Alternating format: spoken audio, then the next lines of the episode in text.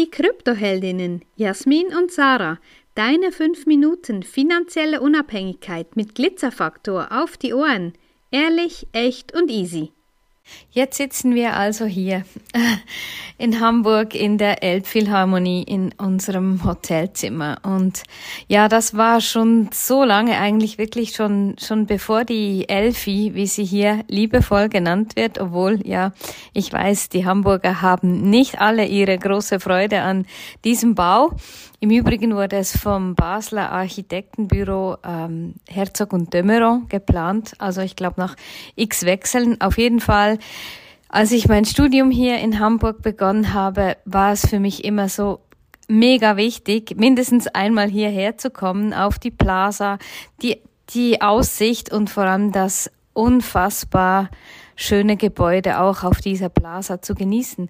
Und ja, das, für mich war es immer so, irgendwann komme ich hier an ein Konzert und irgendwann übernachten wir hier und das dürfen wir in den nächsten Tagen genauso leben. Und die Anreise gestern, ja, das war alles andere als einfach, alles andere als irgendwie, wir sitzen in den Flieger und fliegen nach Hamburg, so wie das bis anhin möglich war.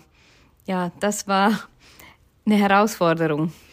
Ja, wir sind gestern Morgen um drei Uhr aufgestanden, weil unser Flug um zehn nach sieben ab Basel Richtung Hamburg losgeflogen wäre. Ja, wäre, das wäre eigentlich das Ziel gewesen. Früh morgens schon hier sein. Wir hätten hier auch Freunde treffen können, wären zum Frühstück bei denen eingeladen gewesen.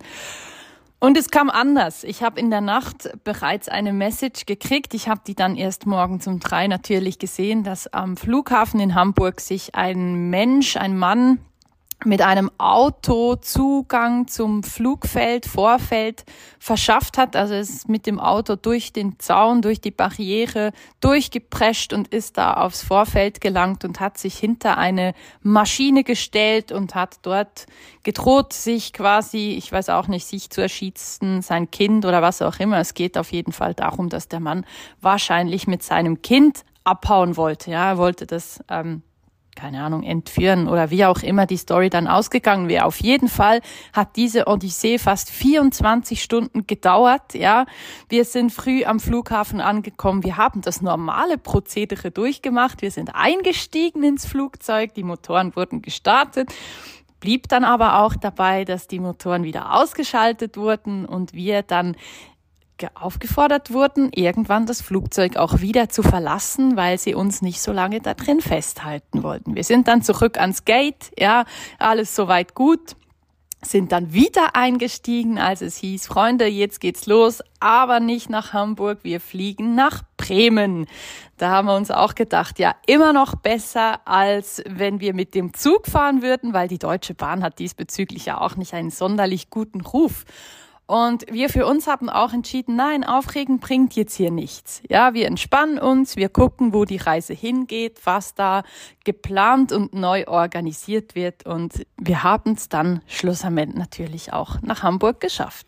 Ja, das war so, ja, im Flugzeug hätten wir uns 100 tausend andere Strategien irgendwie überlegen können. Aber also ganz ehrlich, ich fand's ganz gemütlich. Wir saßen da in der ersten Reihe, wurden auch mit Wasser versorgt.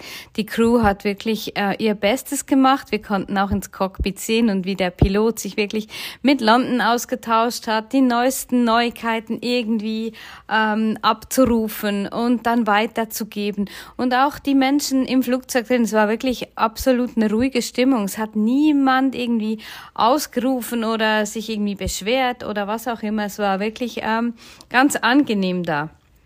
Und ähm, ja, wir haben dann uns sofort entschieden, nee, Deutsche Bahn nehmen wir eben nicht. Es hat andere gegeben, die haben das getan. Die sind dann auch ganze ähm, fast acht Stunden äh, fast acht Stunden unterwegs gewesen und und sind auch irgendwie fünf Stunden erst nach uns dann in Hamburg angekommen.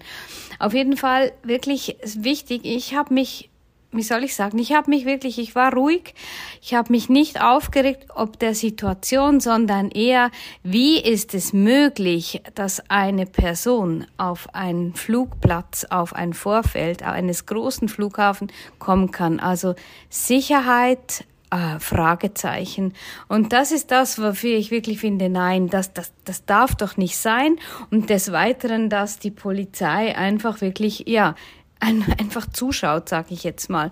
Und für, für uns war das so, ja, wir sind angekommen, wir, ist alles, ist alles gut, wir sind gesund natürlich. Aber einfach vielleicht auch hier dir zu überlegen, ja, wie, wie machst du dir Gedanken über was? Machst du dir schon hundert Gedanken über Dinge, die vielleicht gar nie eintreffen werden? Oder nimmst du eben die Situation immer so, wie sie ist und machst das Beste draus? Wenn dir diese Folge gefallen hat, dann lass uns gerne ein Like da und empfehle uns weiter. Danke fürs Zuhören und stay Bitcoin.